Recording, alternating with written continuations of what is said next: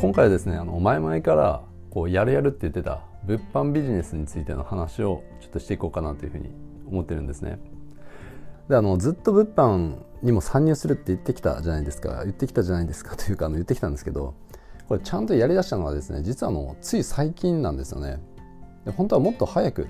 スタートを切る予定だったんですよ。今月の頭くらいにはですね。スタートを切る予定ではあったんですけどでもちょっと事情があってなかなかスタートを切ることができなかったんですよね。あのショップの開店自体はですね今月の2日にはこうできていて、まあ、スタートはできる状態ではあったんですけど、まあ、あの僕が始めた物販ビジネスっていうのはこれ無在庫物販なんですよね。だからこう在庫を持たなくていい物販ビジネス。であのこの中ではですねあのツールを使っていくんですけどまあ Excel と Web を使ったツールっていうのを使っていくんですけどこれがなかなか動かなかったんですよね。もうずっと動かなくて。あの設定はこうちゃんとできていたんだけどそのサイト上の処理っていうのはちょっと追いついていなかったらしくて、うん、でそれが使えるようになったのはですね本当最近なんですよ、うん、だからこう動かないからもういつ使えるんだろうって思いながら毎日動作チェックっていうのをこう一応こうしていたんですよね。でしていたんですけどこの間ですね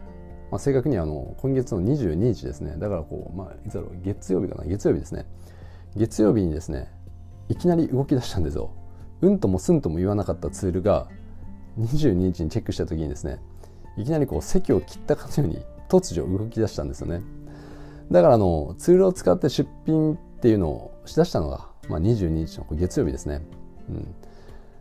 で今これを話してる時点で今26日なんですけどあのもう初売り上げっていうのが上がってるんですよ。うん、あの11月の22日に出品っていうのを始めて。で初売り上げが上がったのがですね11月の25日なんですね、まあ、正確には11月25日の0時17分ですね。にもう売り上げが上がったんですよ。だからスタートしてから3日で売り上げが上がったっていうことなんですよね、うん、まあ、1890円の商品っていうのがちょっと売れたんですけどこれあのスタートから3日で売り上げが上がるっていうのはですねこのビジネスではかなりまあ早い方というか、まあ、完全にこれあのラッキーパンチなんですよね。普通3日じゃ売り上げって上がらないらしいんですよなかなか。で早い人でもですね1週間からまあ10日ぐらいかかるらしいんですよね。でこの1週間から10日くらいっていうタイムスパンはですね、まあ、これもあのかなり早い方ではあるんですけどでもこれはですねちゃんとコツコツやっての結果なんでこれはまあラッキーパンチではないんですよね。こういった1週間から10日くらいであの売り上げを出していく人というのは。でも3日でっていうのはもう完全にラッキーなんですよ。ラッキーパンチ、うん、まあラッキーって言うほどでもないですけどね、うん、でもまあラッキーパンチっていうことにこうしときましょう、うん。まあ、普通にラッキーですね。もちろんこれはどんなビジネスにおいても言えることではあるんですけど、まあ、ラッキーパンチを期待していてはダメなんですよね。なんでかっていうとラッキーパンチ的にあの結果を受け取ってもですね経験値がこう詰めていないからで経験値が詰めていないんで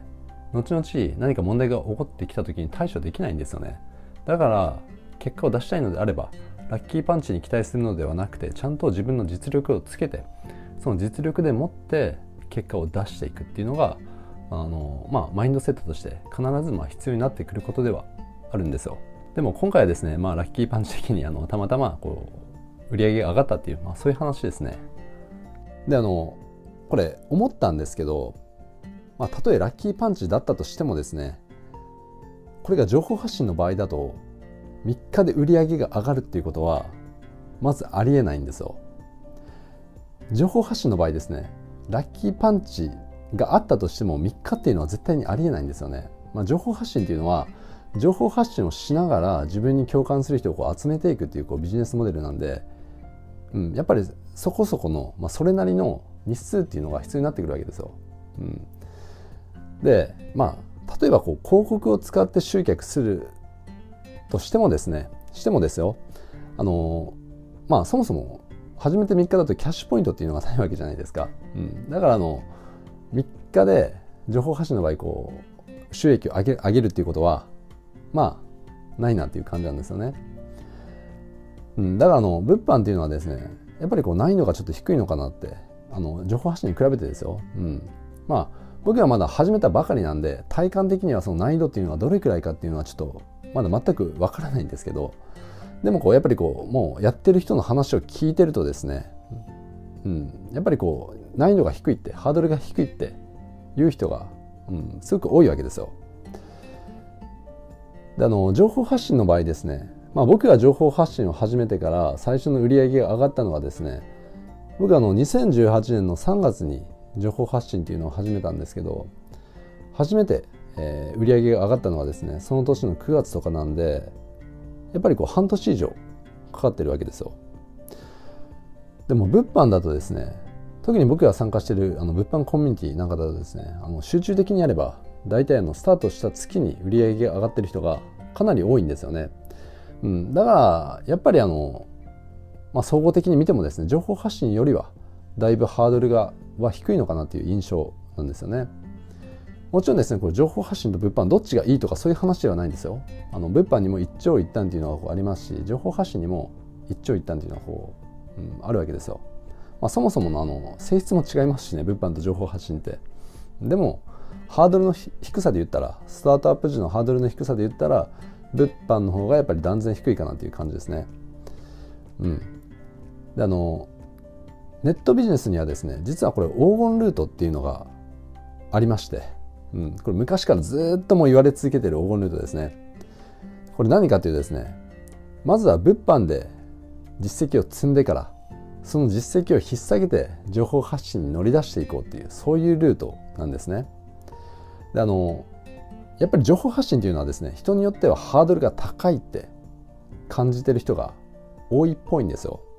僕あの情報発信をやってるんでそういう声をよくこう聞くんですよね。でもあの情報発信を、まあ、例えばハードルが高いって感じていたとしてもですね僕は全然ハードルが高いとは思いませんしこう誰でもこうできるというふうに思ってますけどハードルが高いって思ってる人は多いわけですよ。でもそう思ってたとしてもですねやっぱり情報発信っていうのは僕としては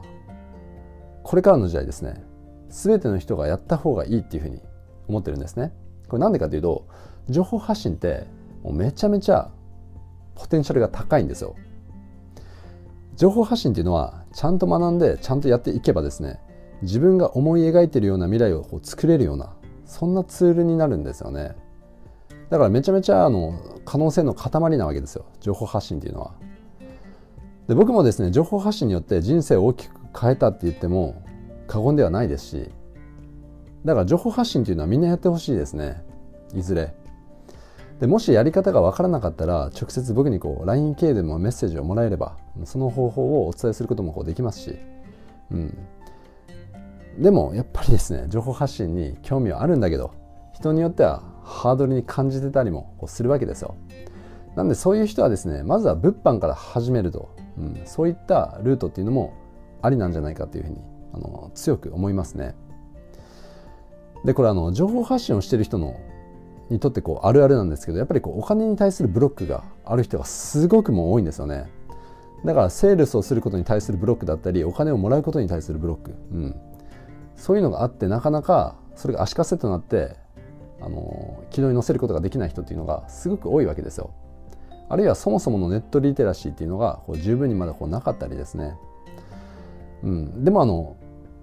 物販の場合はですねこういったこともですね割とこうちゃんとやっていけばですねすんなり克服されていくんですよね。だからネットリテラシーっていうのもこう身についていきますしあのお金のブロックっていうのっていうのもやっぱりこう解消されていくんですよ物販っていうのは。それも情報発信で解消するよりも